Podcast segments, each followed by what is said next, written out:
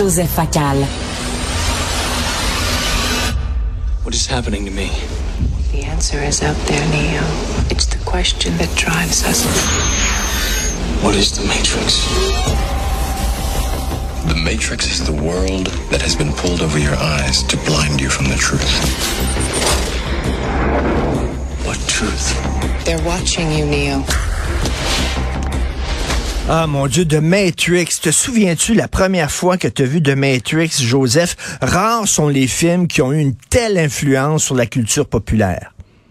La première fois que j'ai vu de Matrix, écoute, j'ai été complètement soufflé. Je pensais que ce genre n'avait plus rien à apporter de nouveau. Euh, c'est véritablement un film visionnaire. Euh, T'as raison, son influence est immense. Immense. À partir de là, à partir de là, évidemment, les, les chorégraphies au ralenti de films d'arts martiaux, etc. Évidemment, le problème aussi, c'est que ça a donné toute une impulsion aux films de super-héros qui des fois nous valent quelques nanars, merci, mais indiscutablement un des films les plus révélateurs de notre époque. Ben c'est ça, parce qu'on veut parler des films qui ont presque prévu l'époque dans laquelle on vit présentement. Et euh, de Matrix, euh, que j'ai revu, hein, j'ai montré de Matrix à mon fils. Je fais comme toi, j'essaie de montrer des classiques euh, à mes enfants. Et je l'ai revu de Matrix et ça n'a pas pris une ride. C'est exceptionnel. Et bon, on vit aujourd'hui dans, on, parle de réalité alternative. On ne sait plus ce qui est vrai, ce qui est faux avec euh, le deep fake, etc., les complots, blablabla. Et c'est ça dont on parle de Matrix. Absolument. Écoute, c'est la, rébellion souterraine d'êtres humains qui veulent renverser un régime dans lequel les machines euh, nous emprisonnent dans une réalité parallèle qu'on ne sait pas être fausse. Et pendant ce temps-là, les machines utilisent des humains comme source d'énergie. Mais, mais, mais, mais, des hackers veulent sauver la planète, notamment l'un d'entre eux qui est l'élu, le sauveur, le nouveau messie qui va mourir, mais qui ressuscite. Et que ça me rappelle quelqu'un. Il y, a- il y a même, il y a même un personnage là-dedans qui s'appelle Trinité. Tu te souviens? Oui. Mais part aussi, ce que je trouve terriblement révélateur de notre époque dans ce film, c'est l'histoire de la pilule. Avec la pilule rouge, tu as accès à la vérité. Libre à toi de savoir si elle sera plaisante ou déplaisante. Et avec la petite pilule bleue, tu peux tout oublier et continuer dans ta fausse vie que tu penses être vraie. Autrement dit, le courage ou le confort. Et, Et- ça, c'est aussi très, très notre époque. Et les complotistes, par exemple, pendant la pandémie, tu sais, eux, ils disent, moi, j'ai pris la pilule rouge. Moi, je vois le monde. Vous, vous êtes endormis. Vous, vous êtes dans de Matrix, c'est-à-dire la propagande du gouvernement. Les médias vous endorment.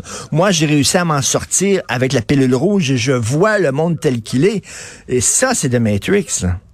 Richard, c'est tellement, tellement un, tellement un film annonciateur de notre époque que, rappelle-toi, les deux réalisateurs, les frères Wachowski, sont devenus les sœurs Wachowski, puisque Larry est devenu Lana et Andy est devenu Lily. Ils ont transitionné ensemble, main dans la main. Y a-tu quelque chose de plus révélateur que notre époque? Exactement. Et, et- écoute, un autre film euh, sur justement qu'est-ce qui est vrai, qu'est-ce qui est mauvais. D'ailleurs, entre toi et moi, là, euh, euh, Joseph, quand on était jeune, on s'est tous fait cette réflexion-là, tu sais, jeune, peut-être à notre premier juin. Euh, Est-ce que je suis dans le coma puis je rêve la vie que je mène? Peut-être que c'est un rêve et euh, peut-être que je suis endormi. On s'est tous posé ces questions existentielles-là. D'ailleurs, j'ai un recueil chez moi de philosophes euh, quand même importants qui discutent de The Matrix, des textes. de Matrix. C'est un film philosophique, là. Moi, moi, je me posais pas vraiment tellement cette question-là au moment du 1er juin, ni même de mon second. Ma réflexion était plutôt, je mets une petite vie sage, rangée, bourgeoise, celle pour laquelle mes parents m'ont éduqué, je vais à l'école, je décrocherai pas, ta, ta, ta. Mais il suffirait que je fasse un pas de côté, juste un pas, pour tomber sur un monde complètement parallèle. Et ça, ça me faisait penser à Eyes Wide Shut, où t'as évidemment le bon docteur new-yorkais qui soigne l'élite. Il lui suffit de faire un pas de côté et il tombe dans une société totalement perverse et tordue. Autre film annonciateur de notre époque, The Truman Show. On parlait de télé-réalité, toi et moi, récemment, euh, avec ton effarement devant Occupation Double. Alors, Truman Show, un gars qui se rend compte que sa vie est un show de télé. Absolument. En fait, il, il pense qu'il est dans le réel. Il ne sait pas qu'il est en fait dans une télé-réalité dont il est la vedette depuis sa naissance jusqu'au moment où il commence à apercevoir des petites choses bizarres, comme par exemple un petit spot d'éclairage tombé du ciel. Et là, tout d'un coup, il se dit, coudon, dans quoi au juste est-ce que j'habite? Et rappelle-toi, Richard, rappelle-toi la scène où Truman décide finalement de s'évader et où le producteur, joué par le sinistre Ed Harris, lui dit, t'as pas compris, mon grand. Le monde à l'extérieur a pas plus de sens que celui-ci. Et il lui dit, en plus, dans le monde extérieur, il y a du danger.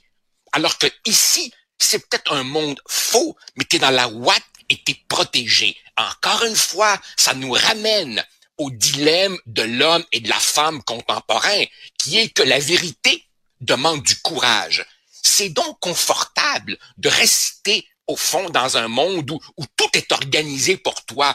Puis quelque part, tu sais, ça reprend, tu sais, c'est un film de notre époque et c'est aussi un film de tous les temps puisque ça reprend, tu sais, la, la, caverne de Platon. Ben exactement. Cette idée que tu dois aller au-delà des apparences si tu veux la vérité puis là, tu fais ça à tes risques et périls. Et plein de gens préfèrent rester dans la caverne de l'ignorance parce que c'est tellement plus sécurisant.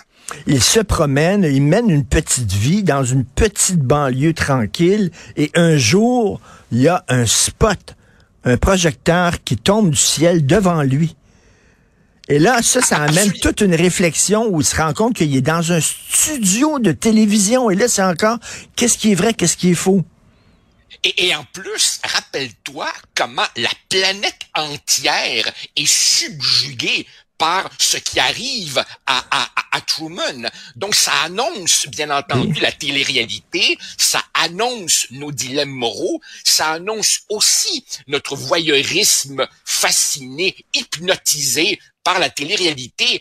Et, Richard, écoute, c'est un film de 1998. C'est incroyable, c'est incroyable. Weir, que Peter Weir et les scénaristes aient vu venir notre époque ça, c'est un, c'est un, c'est un chef-d'œuvre. Et quand tu dis visionnaire ah ouais. aussi, le personnage sinistre de Ed Harris, ouais. qui est, qui est le, le, maître du jeu, qui a un petit béret et qui euh, prend euh, euh des airs, une posture d'intellectuel, ça annonce, euh, Joseph, l'émergence de ces personnages comme Elon Musk, comme Steve Jobs, d'hommes d'affaires gourous finalement. Il est toujours en train de parler comme un, un fortune cookie, un biscuit chinois.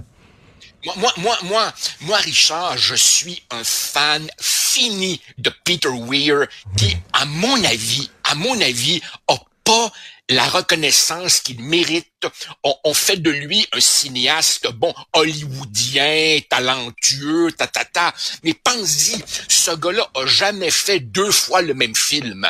Il a commencé avec Picnic à Hanging Rock, que j'allais voir au cinéma J'allais voir ça au cinéma quartier quand j'avais 14 ans à Québec. Et puis après ça, pense-y, Witness, Gallipoli, Dead Poets Society, lire, de, et The Year of Living Dangerously. The Year of Living Dangerous avec un jeune Mel Gibson, Master and Commander.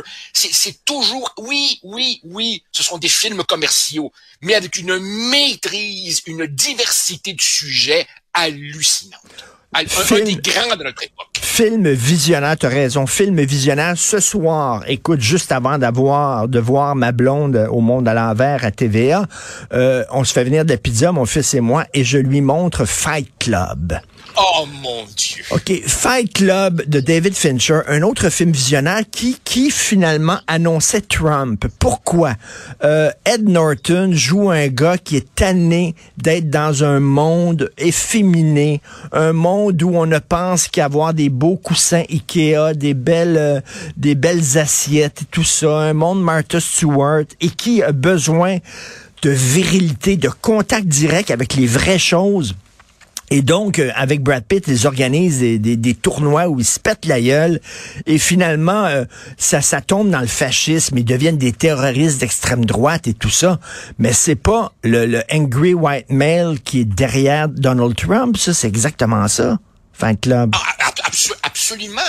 Ils, ils, ils, deviennent des espèces d'initiateurs, animateurs d'un club clandestin de bagarres à point nu qui s'avère ne pas être tout à fait ce qu'on pense. Et bon, Norton, si je me rappelle bien, travaille pour un concessionnaire de chars et Brad Pitt et travaille dans l'industrie du savon. Et les deux sont absolument écœurés par leur conformisme de leur vie. Moi, moi, Richard, j'ai toujours vu dans Fight Club une autre lecture. Je me demande si c'est pas aussi un film sur le conflit d'une génération et l'establishment, au sens où t'as là deux jeunes qui sont complètement désabusés, pas à leur place dans une société très, très rigide. Et, je me demande si, au fond, quelque part, c'est chaque génération essaie de faire ce que ses parents lui ont enseigné mais ça les rend pas nécessairement heureux. Et moi, je vois part un lien entre Fight Club et rappelle-toi The Graduate avec Dustin Hoffman, où tu as ce petit garçon dont toute la vie est tracée d'avance par ses parents bien bourgeois, puis dit non, non, non, moi j'ai le goût de m'encanailler, là. j'ai le goût de faire autre chose. Puis rappelle-toi, en, prévision de notre jazette, je, regardais quelques extraits de Fight Club, puis à un moment donné, je pense que c'est Brad Pitt, enfin son personnage, qui dit les choses que tu possédais maintenant, c'est elle qui te possède. Et, et ça aussi, c'est une dénonciation de notre société de bébelles, puis gadgets, puis matérialisme. Tu sais. Oui, c'est comme le, livre Les choses, le roman de, de Georges Perec, là, exactement. Et, et, et, et, mais le, côté de la, virilité, parce que tu sais, au début, euh, Ed Norton et, et euh, il peut pas dormir. Il est, euh, il, arrive pas à dormir et il va dans des dans des des, des, rencontres d'entraide. Sais, les gens qui souffrent de cancer, les gens qui sont alcooliques et tout ça, qui passent leur temps pleurer. Fait qu'il voit un paquet d'hommes qui se, donnent des câlins et qui braillent et qui c'est, il est tanné de l'homme émasculé, de l'homme féminin, de l'homme qui exprime ses émotions, qui braille, qui regarde le, qui est tout excité en feuilletant le catalogue Ikea. Et il rêve de, il rêve de retrouver ses couilles. Et c'est pour ça que un paquet de gars se donnent rendez-vous dans des sous-sols pour se taper sa gueule. Exactement. Ils veulent, ils veulent le roche d'adrénaline. Oui. Comme, comme si tu veux, euh, euh, euh remède à cette espèce de montée fulgurante de l'anxiété. Puis moi, Richard, je le sens chez mes étudiants, la montée fulgurante de l'anxiété, avec évidemment des délais supplémentaires pour faire les examens et tout ça.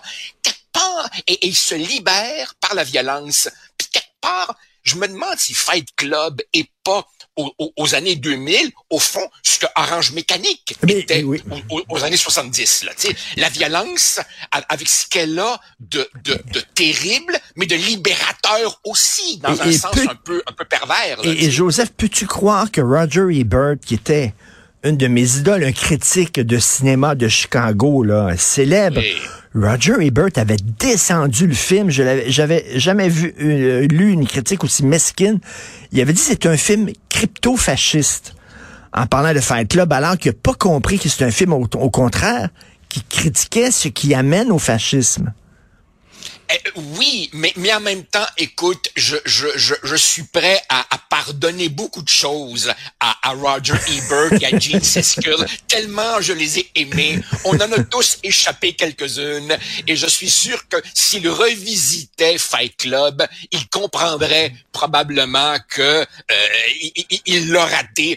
Lui, au moins, je le sens, par exemple, plus plus capable d'admettre ses erreurs qu'une Pauline Kael dans le New York Times qui a passé sa vie à dire que Kubrick c'est de la merde. Alors quand tu oses dire ça, tu perds tout respect dans mon livre. tout à fait. Joseph, en terminant un autre film prophétique, La haine, La haine de Mathieu ah, Kassovitz, sur l'ensauvagement de la France. Et là, on le voit, là. La France a vraiment des problèmes de délinquance. La France est rendue orange mécanique. Et ce film-là avait, avait tout prévu. Ben oui, ben oui. C'est une journée d'errance violente d'un jeune trio de banlieue. Alors évidemment, Mathieu Kassovitz avait voulu en faire un conflit de classe et pas un conflit ethnique. C'est pour ça que son trio, tu avais le juif, le noir et le maghrébin. Mais, mais, Richard, c'est un film tellement prophétique que Mathieu Kassovitz, dès 95, s'est fait accuser d'appropriation culturelle. Ah. Car on, on, lui avait dit, tu t'appropries la culture des banlieues, euh, euh, tu sais pas de quoi tu parles, t'es un petit bourgeois des arrondissements chics. Mon euh, frère, mon frère. mon frère. Avec évidemment la, la, gueule la plus extraordinaire du cinéma français moderne, Vincent Cassel, un autre de mes inconditionnels. T'sais. Et Vincent Cassel, le salaud qui a été longtemps avec Monica Bellucci. Ouais. Mmh, ouais, ouais, ouais, ouais, Vraiment, ouais, on ouais, est jaloux. Euh, écoute, Ouais, merci. ouais, ouais. Toujours un bonheur euh, de te parler de cinéma. Euh, je te souhaite un, un bon week-end de film et on se reparle la semaine prochaine. Merci beaucoup, Joseph. Salut. Au plaisir. Au revoir.